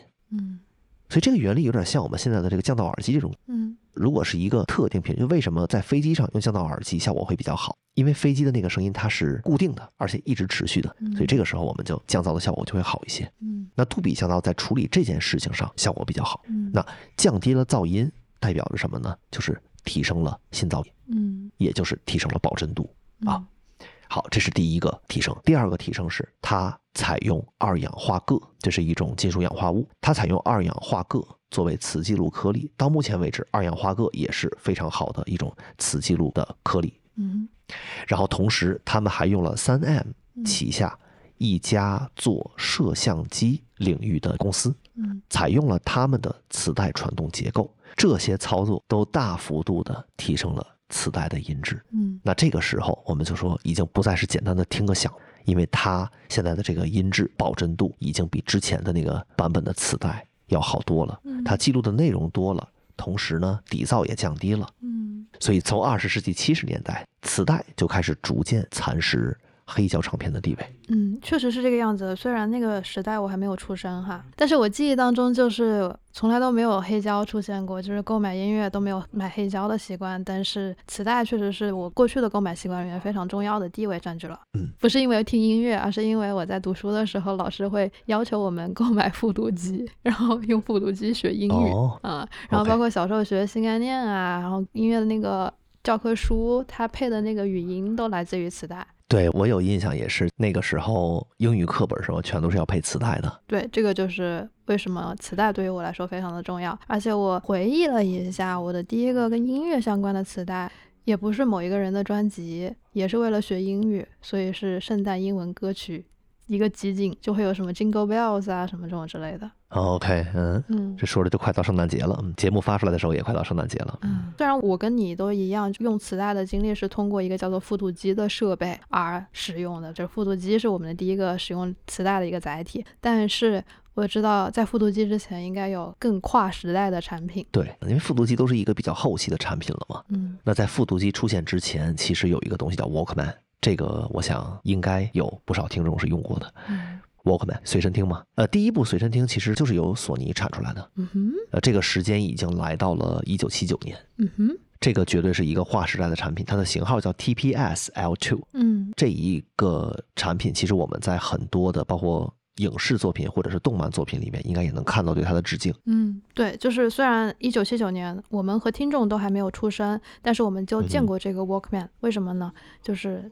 大家都看漫威，然后在《银河护卫队》里面，星爵听歌的那个、那个、那个随身听就是 TBS L2。OK，我我没有看过，嗯，但听起来很有意思。你说听起来很有意思，就证明你再也不会去看了。嗯，好。对，OK 啊。不过这个时候呢，人们就已经正式的进入了随身听时代。嗯，之前的话，大家都只是拿磁带在家里面听的，现在终于可以带出门了。而且随身听的出现，也同时带动了音乐磁带的发展。之前我们说音乐磁带出现了，磁带的音质比以前提高了，同时也有音乐磁带了。但随着随身听的流行和普及，那这个时候才是音乐磁带蓬勃发展的时间。嗯，随身听它的移动性肯定是黑胶唱片的播放器没有办法比拟的。嗯，因为黑胶唱片这个东西它就不是用来带出门听的。嗯，那磁带不一样，首先它个头就小，它天生就具备这个特质。嗯，然后另一方面就是索尼发布的这个设备。嗯。Walkman。当然，后来在第一次出现之后啊，哪怕是在九十年代啊，哪怕是在两千年前后啊，其实他们也都是一直在发布新品的。嗯，随身听确实就是让我们可以在无论什么时候、无论什么场景都可以听音乐了。嗯，对，那时候都是随身听里面配一个耳机的。嗯，同时还有什么呢？我觉得就是现在广场舞的那些播放器的前身吧，就是那种有音箱的那种磁带播放器。这个的话，英文里面叫 boom box，嗯，就是你拎着一个带提手的东西，里边有一个或者两个磁带槽，然后呢旁边又带两个音箱，这么一个东西。嗯，所以这个东西当时也火了一阵，特别是在一些不太富裕的地方，因为这个东西造价不高嘛。那个时候其实电子啊这些东西发展的也都不错了。啊，或者说电子元器件这些发展的也都不错了，所以这个东西它的本身单价并没有那么高了，大家都买得起。那在同一个时代，就是在一九八零年前后，嗯，这个时候磁带的销量也已经超过了黑胶唱片的销量，嗯，所以就已经开始有它取代黑胶唱片成为主导。介质的趋势了，对对，确实是这个样子的感觉，就是八十九十年代之后，索尼它的黄金时代来临了，嗯，就所以索尼也是我自己在听音乐里面完全不能抹去的一个非常重要的一个品牌。然后我想到随身听或者想到音乐，都会想到这样一个品牌，所以感觉你刚才描述的这个时候音乐消费。它发生了一些变化，从黑胶的流行变成了磁带的流行。磁带这个东西，它使得我们音乐的消费不仅变得更便宜了，而且变得更便携。嗯，对，嗯。同时出现的还有一个品类叫单曲磁带。这种磁带，我想我们可能会见到过，就是它明显它那个磁条比一般的磁带要短很多，嗯，而且它一般是黑色的。就它不是透明的，因为短很多，然后怕人觉得买的性价比不高，所以把它变成黑色的，看不到吗？其实你是能看到，就是它中间会有一个透明的小窗口，嗯，你是能看到那个磁条明显是要薄很多的，它绕起来之后明显是要比一般的要窄一些的，嗯，能看得出来。这种就单曲磁带，单曲磁带里边它一般不会放一整张专辑，它也放不下一整张专辑，它存在的目的就是把这个磁条长度缩短一些。因为什么呢？如果他们只做一个单品，就是只做那个标准的。空白磁带的话，那如果有一些时候我们要发布单曲啊，或者发布一些少量的内容的时候，那相当于你这个一整盘磁带的话，你只用了可能三分之一或者五分之一，所以就会出现单曲磁带，是为了一些存储少量的内容专门定制的一种存储介质。嗯，那磁带我们说到它便携，同时它还有一个特点，就是它便于分发，同时它也便于翻录。嗯，因为录放机这个东西，基本上买得起播放器的也都买得起录放机，因为这两个东西价格没有差太多，所以翻录这个。事情就成为了一种文化。嗯，那其实它也是差不多的时间段，就是在二十世纪七十年代的中期，就是七五年前后吧。嗯，这个时候呢，人们会选择用磁带来分发自己制作的音乐，或者是自己制作的 sound art，就是声音艺术。嗯，所以就是真的那个 content creator 出现了。对。但这个时候可能需要强调一点，就是有一种非常常见的一种方式，它并不是完全自己从零开始创作，它不是 made from scratch。因为有一种做法是 mixtape。嗯，mixtape 这个是怎么回事呢？就是我们可以把它理解为现在的 playlist。嗯，就是我知道有这十首歌非常好听，他们是来自不同专辑的。嗯，那怎么办呢？我来搞一张空白磁带，我把那十首歌来自不同专辑的十首歌，我给它录在一张磁带上。那这就是我自己制作的一个合集了，嗯，这个就是 mixtape，就是把不同的来源的东西我都 mix 在一张磁带上面去，嗯，当时在八十年代的时候，这个是比较流行的，嗯，完全就跟现在我们说的播放列表一样嘛，嗯，但那个时候你的一个播放列表长度是有限的，因为一盘磁带只能录这么多内容，长度是有限的，所以你还要规划好，比如说你录到最后，最后一首歌时间不够塞不下了怎么办？所以你要提前规划好，你要算出来每一首歌长度，然后再加上中间的空白，总共需要多长时间，空白应该留多久，这些东西其实都。是有操作的，不是说我们直接按一个录音键就可以了，没有那么简单的。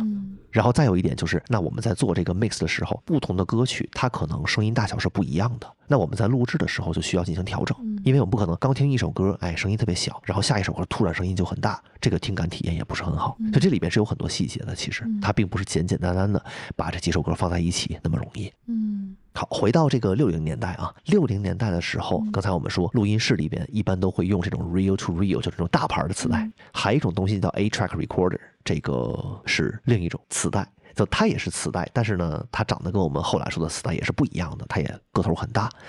但是这个 A track recorder 的意思，你想，它在一个磁条上面可以记录八个轨道信息。那这样的话，这个音质就明显不一样了。但问题就是在于这一类的设备是完全不适合家用的，没有谁在家里边搞一套这样的东西。嗯，所以在那个时候是并不适合大家在家里边或者是业余的去做这个行业的，基本上从事这块的都是专业人士了。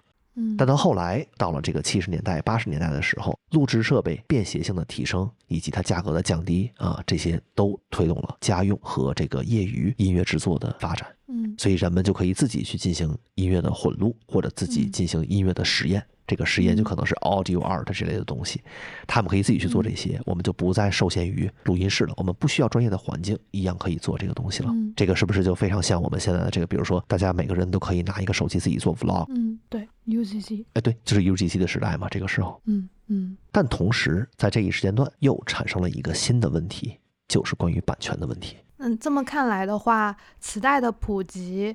之后，整个音乐行业就比较欣欣向荣了。那同时，我比较好奇的就是，行业是如何杜绝盗版的泛滥的呢？首先，磁带它本身很难杜绝盗版。这个，我们想一下翻录的过程就知道，一边在播放，另一边就在录音。就哪怕后来我们到了 M P 三或者是 CD 时代也是一样。你总有一种办法，我可以让它在一个扬声器里边播放，然后我拿一个录音设备去直接去采样，直接去录音，这也是可以的。是的，对，我们先不讨论它的质量会怎么样，就是如果你那么录音的话，它的质量一定是会有一些影响的。同时，我们说在 analog audio，就是在模拟音频里边，嗯，如果我们进行翻录哈，哪怕是一个磁带翻录成磁带，这个里边不可避免的是会有损失的。嗯，这个损失就可能来源于它机器本身啊，来源于嗯。然后把环境音录进去了呀？呃啊不，这个倒不会，环境音应该是不会的。它是在那个机器里边啊，哪怕最简单的会有电流声啊之类的东西，或者是这个机器里边它的录音的那些东西本身会有一些，比如说有一些脏东西。哎，脏东西确实是会是个原因。就比如说你这个磁带上面有一些颗粒，有一些灰尘之类的，这就为什么一般大家都会把磁带放在一个盒子里嘛？我们会有磁带盒这个东西，而且磁带它这个磁条本身也是包在这个磁带的这个塑料容器里边的。这个能很大程度的避免，就是受到灰尘之类的影响，但它还是防止不了磁的影响。就是如果你找一个强的磁铁去放上去的话，它的信息一样会有损失的，因为它本身就是这么存储数据的嘛。嗯。但是呢，在机器翻录的时候，它其实是内录的过程，它不会把周围的环境音弄上去。比如说，像是那些手提式的录音机，它如果有两个磁带位的话，哈，你可以一边在播放，然后另一边就在跟着录音，但这个是内录。就它不会去采集周围的环境音的，呃，以及如果有那种就是立式音响那种的，嗯，也是两个磁带位，我们把原带放进去，然后旁边放一个空白带，这个时候也走的是内录，但内录嘛，它都是有一些什么电路啊之类的东西在里边的，所以说。不可避免的会有一些杂音进来。那如果我们说翻录一次，它损失哪怕是百分之五，那你翻录十次的话，这个损失就比较可观了。哎，当然这个并不是说你翻录一次损失百分之五，那你翻录二十次是不是就没声音了？这不不是这样子的。一次的话啊，我们只剩下百分之九十五了。然后第二次就是这个百分之九十五再乘以百分之九十五，第三次就是百分之九十五的三次方。它不会是说你录了十几次之后它就百分之零了，就它不是一个线性的。所以说损失是一定会存在的。那说回这个杜绝盗版这个问题，就磁带本身它没法通过这种方式去杜绝盗版，因为用户买走了你的磁带之后，他怎么用它，他怎么拿它去听也好，或者去呃分享也好，翻录也好，这个其实你管不了。那这些有一个原因，其实就是录制设备的普及性。或者叫平民化吧，就是家家户户都可以拥有，是吗？嗯，对，就是因为这个录制设备，你想我们比如小学的时候，每家有一台录音机是很正常的，就是那个 boom box 那个东西，就是手提式的那种磁带播放器，嗯，一般它都会带一个录音功能，有一个这个是很正常的。嗯，那如果你想搞一个稍微大一点的，就是台式的，放在家里边的那个也不是什么稀奇的东西。虽然并不一定是每个家庭都有，但是那个东西是人们可以消费得起的一个产品了。嗯，那这样的话就为翻录带来了可能，同时也带来了盗版的可能。嗯哼，所以从音乐版权的角度，或者说从音乐的发行商以及音乐的作者的角度来说，如果我们都是呃去拿翻录的盗版磁带，呃就去消费这一类产品的话，那我们相对于原来的创作者给他们的钱就会少了嘛，他们就收不到应有的这些收入了。比如说他卖了十张专辑出去，那他的想法应该是有十个人在听。但是呢，这十个人每一个人又把自己的磁带翻录了十份，分享给了另外十个人。那这样的话，其实是有一百个听众的。但其实最后歌手或者说版权方他只收获了十个购买。嗯，那这样的话，其实对于呃音乐本身来说，或者说对于音乐整个产业来说，不是一个利好消息。嗯，所以就会有我们现在的现象去补票啊，对对对，补票。但当时呢，有一个协会，英国唱片协会，他们是一九七三年成立的。它其实成立之初，目的就是为了推动英国唱片产业的发展，还有就是抵抗盗版，非常重要的一点，抵抗盗版。那么，在一九八一年的十月份，就是成立之后八年左右，他们发起了一项运动。这个运动他们的口号就叫做 “Home Taping is”。Killing music，也就是在家翻录盗版磁带这件事情正在杀死音乐，嗯，或者说正在让音乐走向消亡。嗯，对，从他们的角度来说，这个确实是 make sense。他们举了一种例子，就因为翻录设备现在很流行了嘛，所以人们哪怕在听电台节目的时候，也是可以录制音乐的啊。有一些这个机器是有这些功能的。这样的话呢，大家就可以拿到这个录制好的音乐自己去。听了自己去欣赏了，甚至自己再去把它给其他人，整体来说就会导致唱片的销量下滑嘛？嗯，对，确实这样子听音乐就只有时间成本，没有金钱成本了。对，那对于很多人来说，那我不用付钱就可以听到。那我就不要去买了，对吧？对呀，对呀，他就不会去购买正版音乐了。嗯，可能从一个人的角度来看，它合理，它也 make sense。但是呢，如果大家都这么做的话，其实对于整个音乐产业发展也是不利的。所以他们在图标上还加了一句口号。刚才我们说口号第一句是 Home taping is killing music，他还加了一个副标题叫 And it's illegal，就这个是不合法的。嗯，所以当时也有制定法律来防止盗版吧？我不确定。嗯。就算是有立法存在，那这件事情从执行的角度来看是很困难。是可以从这个点体会到，当时可能盗版真的非常的猖獗了。对，如果盗版没有那么猖獗，大家也不会发起这个运动。嗯，但确实，如果真的是自己翻录一盘音乐，然后发给一个朋友的话，那这个朋友他也不可能去举报你，他自己受到了好处，他他没有道理去举报你。嗯，那这件事情就很难去监控啊。嗯，因为我们在听磁带的时候，那些磁带播放器他又不会去帮你检查这个东西是不是盗版，而且他也没法检查。嗯，就是执法很难吧？对，它不像数字音乐，你可以做数字的版权，这个叫 DRM。嗯嗯，但是磁带的话，真的太难做这个了。黑胶的话，它没什么盗版的存在。主要就是因为制作黑胶本身是要很大成本的，你得有专门的机器，那个东西是不好复制的。嗯，但磁带确实是好复制很。嗯，看来这确实就是一个当时的老大难问题。是，这里面还有个小插曲，就是有一个英国的乐队，Bow Wow Wow，哎，这个名字很有意思，B O W，然后 W O W，然后 W O W，呃，它是一个新浪潮乐队，他们在一九八零年的时候发布了一首单曲，这个单曲的名字叫 C Thirty C Sixty C Ninety Go。就是 C 三零、C 六零、C 九零，然后 Go 啊，G O。嗯，这首歌其实它这个 C 代表的就是 cassette，就是磁带。因为当时的磁带有很多个规格，它这个里边就是三十分钟的磁带，这个三零就是三十分钟嘛，三十分钟的磁带，六十分钟磁带，九十分钟的磁带，然后 Go，这就是它的单曲的名字。它这张专辑里边呢，磁带的 B 面有一首歌曲叫 Sun Sea。And piracy，嗯，这个是阳光、海滩和盗版。Piracy 就是盗版的嘛，嗯，也可以翻译成海盗吧。感觉如果翻译成海盗跟阳光、大海、海盗会比较搭，它在起到一个意思双关。OK，对，piracy 可以指海盗行为、打劫行为。嗯，打劫行为，OK OK，那其实就跟盗版我觉得差的不太多了，已经。对，就对，就是一样的。因为盗版本身就是一种强盗行为嘛。嗯。所以他在 B 面是放了这么一首歌的，但这首歌他在 A 面也有，相当于 B 面是对 A 面的一个。重复，嗯，那这样的话，B 面就没什么用了，嗯，因为相同的内容在 A 面已经有了嘛。这样的话，B 面完全可以被用户去覆盖。换句话说，我拿到这盘磁带，我知道它的 B 面反正没什么用，那行，那 B 面我就录一些自己喜欢的东西吧。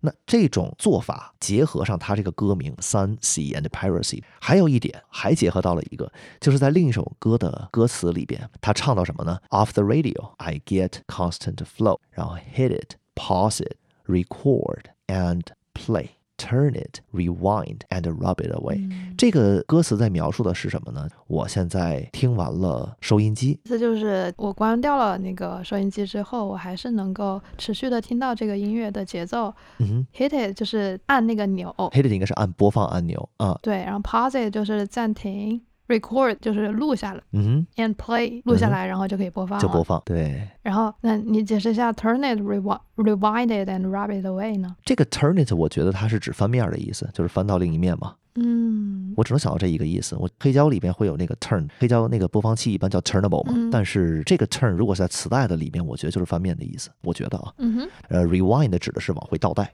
嗯，然后 rub it away 就是把之前录制的内容给它抹掉，rub it away，嗯。设计的挺精巧的，跟 A 面 B 面都有那个 Sunset Privacy，然后刚好可以翻到 B 面，我们就把它倒到这首歌的前面，然后把它清掉，把它清空掉。对，Sunset and Privacy 结合上这个，那你想，嗯，这两个东西一旦结合起来的话，给人一种什么感觉呢？B 面这个无所谓啊，你翻过去之后，你就自己录音就好了呀。你从那个收音机里面听到什么东西你喜欢的，就直接录就好了嘛。嗯。所以呢，挺有创意的，对，很有创意。它非常的，也不能叫非常隐晦了，已经挺明显的这个概念。对对对，而且他把这个概念做全了，我觉得这个 marketing 很到位，很到位。要不他是个新浪潮乐队嘛，喜欢搞这些 experimental 的东西。他搞了这个之后呢，唱片公司当时是那个 EMI 这个公司啊，嗯，EMI 公司一看你们歌名是这样子，然后歌词又这么唱，你这个明显就是在推崇大家私下去进行翻录，这是搞事情啊。嗯。嗯，那你既然这么搞事情的话，你想影响的是什么呢？你影响自己的收入无所谓，但我作为唱片公司，我的收入不能被影响啊。所以他们就决定不给这首歌和这张专辑做任何的宣传，也不给他们流量。嗯，而且在这之后没多久，EMI 单方面终止了与这个 Bow Wow Wow 乐队的合约。嗯，就是这么一个小插曲，他的这个专辑设计的。很有意思，有点像是推崇翻录，或者说他可能是在客观的描述一个他在玩梗啊啊，对，有点像玩梗的意思。嗯，在客观的去描述一下大家平常做的翻录是怎么样子的，怎么一个过程，就把它写进了歌词里边去嘛。嗯，所以也可见翻录在当时那个时代，至少它不是一个什么很罕见的事情，确实是比较普遍存在的一个事情。嗯嗯。说回来，这个活动哈，英国唱片业协会 Home Taping is Killing Music 这个活动，那这个活动呢，他们的 logo 在当时就成为了一个。迷音成为了一个梗，嗯，那这个梗呢就被很多其他的人也好，组织也好，在不同的场景下应用它。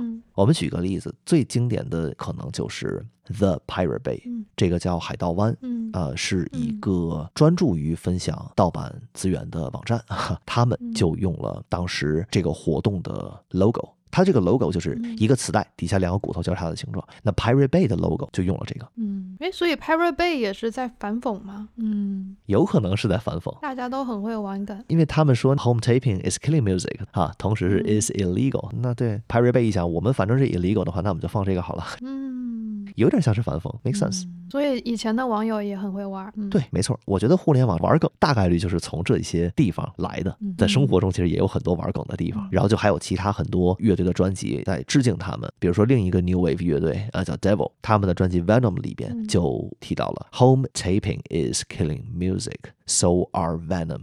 因为他们那张专辑叫 Venom，就是毒液的意思。嗯，还有一个美国的朋克乐队 Rocket from Crypt，他们有一个 T 恤，这个衣服上面印的就是 Home taping is killing the music industry，啊，就是 Home taping 正在杀死音乐产业。然后呢，Killing ain't wrong，就算杀死了也不是问题。嗯， 嗯，我觉得稍微玩出一点花样的，可能就是 Billy Bragg 他的这张专辑啊，Workers Playtime。他说 Capitalism is killing music，这个也是对于刚才的一个演绎嘛。Pay no more than four ninety nine for the record。他的意思是说，资本主义或者说资本化正在杀死音乐。嗯，他的建议是什么呢？大家对每张专辑不要付超过四块九毛九。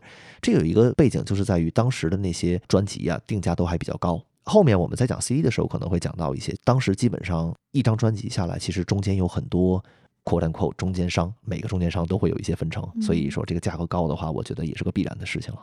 嗯嗯，那所以听下来感觉就是。当时在防止盗版上面，就只有这个被大家玩梗已经 玩变形了的这个宣传，盗版是违法的这个概念。嗯，难道没有别的办法了吗？就是比方说，从技术上是完全不能够实现预防盗版的吗？其实从技术角度来看，我觉得是没有的。当时也确实没有好办法去做这件事情，主要就是因为磁带本身的特性就是这样子。刚才我们也说过了。哪怕我们是一张正版的 CD，它里边有一些防止盗版的方式，那我也可以说我在一个音箱上面放着它，然后我拿一个录音笔去录音，这个事儿谁也管不了我。嗯，但是本身我觉得就跟咱们现在讨论数字产权是一样的。换句话说，我自己录下来，我放在录音笔里面自己听，这个好像也没有问题。或者我自己录下来，我放到自己的 MP3 里面去听，这个也没有问题。但是呢，如果我把它录下来，同时又发到了网上，分享给更多人的话，这个可能就是个大问题了。嗯，磁带就更难了嘛，因为它本身没有任何的方式是可以防止大家去翻录的，就是从这个翻录机本身啊。也没有任何的方式可以防止翻录，只有一种方式就是 write protection。这个其实是很多在磁带类型的存储器上都有的一种机制。我们现在说的这个磁带指的是音乐的磁带嘛，cassette tape，啊，音乐的磁带。但是呢，比如说前几年，我不知道你有没有印象，那个 GitHub 他们做了一件事情，他们把当时的那些代码都放到了磁带里，然后埋到了北极还是哪儿的一个地下。这么浪漫的吗？啊不知道啊，有这么一件事情。那个时候用的也是磁带呀，但它那个磁带跟咱们现在说的磁带就不太一样，但是它们的存储机制是类似的。它都是一个磁条的形式去存数据。嗯，写保护这个东西是什么呢？比如说，我们有印象的是在磁带的最顶上，我们说磁带那个肩膀那个位置，嗯，那一块呢会有一个塑料片。嗯，如果我们把那个塑料片抠走，把那个塑料片给它撬走，那个位置就是空的了嘛。如果那个位置是空的的话，就没法进行录音。所以这个时候我们会有一种 hack，就是我们可以拿一个胶带把那个位置粘一下，然后放进去就又可以录了。哎，我好像有印象哎。你应该是有印象的，我觉得，如果你用过磁带的话，你肯定应该是有印象的。嗯，比如说有一些磁带，我们在录完之后，比如说我录了一个什么英语课的内容，我录完之后，我为了防止不小心把它给 overwrite 了，因为这个时候你 overwrite 之后的话，你是回不去的呀。它不像咱们在那个 Git 里面可以 reset 回去，在这个里边是你回不去的。嗯，所以你一旦不小心给录上新的内容了，那之前内容就全没了。那就是这样子。那所以说呢，录完之后，如果这是一个很重要的信息怎么办？我们第一件事情就是拿一个东西把那个两个保护片给它撬走啊，让它断开。断开的话，我在任何可以录磁带的地方，我都没法直接录了。但是如果我确定我要把它 override 怎么办呢？就是用胶带给它粘一下。嗯，你只要把那两个口给它粘住，让它封死了，这个时候就可以绕开录制机那块的一个检测，它就可以录了。OK，嗯，你这么一说，我确实能够回忆，我我小时候一定做过这个操作。嗯，对的，嗯，大概率会有。所以我们第一期的电子怀旧就到这里。那到这里，模拟戒指的历史我们就已经讲完了。我们讲到了黑胶唱片和磁带，同时又提了一些收音机的内容。那下一期呢，我们会从数字戒指这里，嗯哼，进入了一个新的纪元，叫做数字戒指。对，那下一期的话，我们会聊到 CD，还有后来的 MP3。OK，那接下来就进入了我们播客的传统环节，也就是 Two More Things。嗯哼，今天由我来推荐一个小的物件，然后星星来推荐一首歌。嗯。我要推荐的这个小的物件呢，其实是一个在手机上就可以用的一个软件，它是需要付费的哦，它有免费版本。然后它是我觉得程序员或者是任何需要坐在电脑前，然后一个人办公的人都可能会用到的，也是大家很流行的一个东西，就是一个白噪音软件。这个软件的名字叫做潮汐，它是一个好像在深圳的公司开发的一个小的 App。我之所以推荐它，是因为它的界面真的很美。然后我作为一个没有软件付费习惯的人，去年包年买了这个 app，然后它的音乐是会一直更新的，所以你不会觉得我好像只有那几首歌可以听，并且你可以自己做一些混剪，就是你把你喜欢的音乐混在一起，然后你可以调整它们各自分别的音乐的大小，然后你可以设定一个名字，然后设定相应的配图，让你在你熟悉或者你比方你写代码的时候，你就专门听这个音乐，让你进入你的工作状态。以及它同时也是一个番茄时钟，也就是你可以设定，比方说三十五分钟，它提醒你要去休息，然后休息多长时间再回来进入工作。所以我觉得它是一个非常好的一个推荐大家使用的效率工具。如果你对审美有要求，你对整个交互的简洁性有要求的话，非常推荐这个作为你的一款可以入门的白噪音软件。我主要用的它的功能是白噪音功能。但是也很推荐大家可以试一试，它有一些冥想的课程呀，然后让你入眠的一些声音的一些音频，大家也可以使用。因为去年不是疫情嘛，就是大家都关在家里，然后快递也非常的不方便。然后我朋友在过生日的时候，我实在是想不到送别的东西给他了，然后就送了一个这个的包年会员给他。他工作也很焦虑，然后就会听这个里面的一些冥想的音频，然后他还挺受用的。嗯，所以在这里也推荐给大家。这个礼物好啊，送一个包年会员，这个礼物不错。嗯，我印象中这个软件好像是风言风语他们也推荐过，是不是免费版只可以混几种声音，然后付费版可以多混很多种声音？对，然后免费版的音乐的选择也会少一些。嗯，对，那应该是同一款。我有印象，是很早之前了。风言风语那个节目里面，他们也推荐过，Justin 推荐的。哦，cool。quote 他们一下，嗯，希望他们可以听到。我说白噪音，我平常没有用白噪音这个的习惯。我如果需要一些比较比较舒缓的背景音乐的话，我一般会打开一个爵士的电台，或者是爵士的那个 collection。嗯，我自己在用的听歌软件现在两个，我一个是 Spotify，还有一个是 c o b u s 这是一个比较小众的，因为 Spotify 的话，他们没有无损嘛，然后 c o b u s 是有无损的，它也是一个无损音乐的在线服务，它就呃会有很多的 collection，而且它古典音乐呀，或者是爵士音乐呀，这一些他们做的会好很多。就是 Spotify 里边的话，流行的什么金属的，他们都有很多，但是爵士的话，他们就会偏少一些。所以我会去那边直接开一个 collection，随便开一个 collection，然后就会哎感觉 chill 一些。嗯，他们也有很多分类，因为爵士里边也有很多分类嘛，比如说有 swing 啊，有 bossa nova 这些类型都可以去选择，可以选择就是细分。还有一类的音乐，我前一段时间听的比较多的是 Latin，就是那个拉丁的那种爵士乐，哎，我觉得嗯也还不错。所以这些是我自己的白噪音，我也不关注他们的歌词怎么样，就是当成一个白噪音在用。嗯，给自己营造一个氛围。对对，就是就就是这个效果。那今天的歌曲，我们当然不会推荐各种爵士音乐啊，因为我都是随机听。他那个 radio 里边出现什么我就听什么，我不是很呃 care 具体的内容。嗯，那歌曲的话，我们之前聊到了周杰伦，那要不就放七里香吧。嗯，虽然好像这并不是我最喜欢的一首周杰伦的歌，你最喜欢是什么？我觉得应该是《范特西》里边的某几首歌吧。我第一次听到周杰伦的专辑就是《范特西》那张专辑。哦，简单爱是范特西里面的吗？对，是的，包括《爱在西元前》啊，包括啊，还有《安静》，还有那个《对不起》，应该也是。还有首歌叫《对不起》。有啊有啊有啊，还有就是类型，就他的那个风格，我比较喜欢的就是《以父之名》，我觉得他整个曲的编排非常好。哦。然后旋律上的话，可能我觉得黑色毛衣也会比较好听吧。嗯，那你一次性就推 推荐了一个周杰伦串烧，我怎么推荐了这么多首歌？好了，那我们就不改了，就放这首《七里香》吧。这个也是挺老的一个回忆了，应该是在咱们差不多初高中的时候的歌，我记得。嗯，是。好，就它了，不改了。那今天的节目就到这里，就到这里了。好，那我们下期见，拜拜。下期见，拜拜。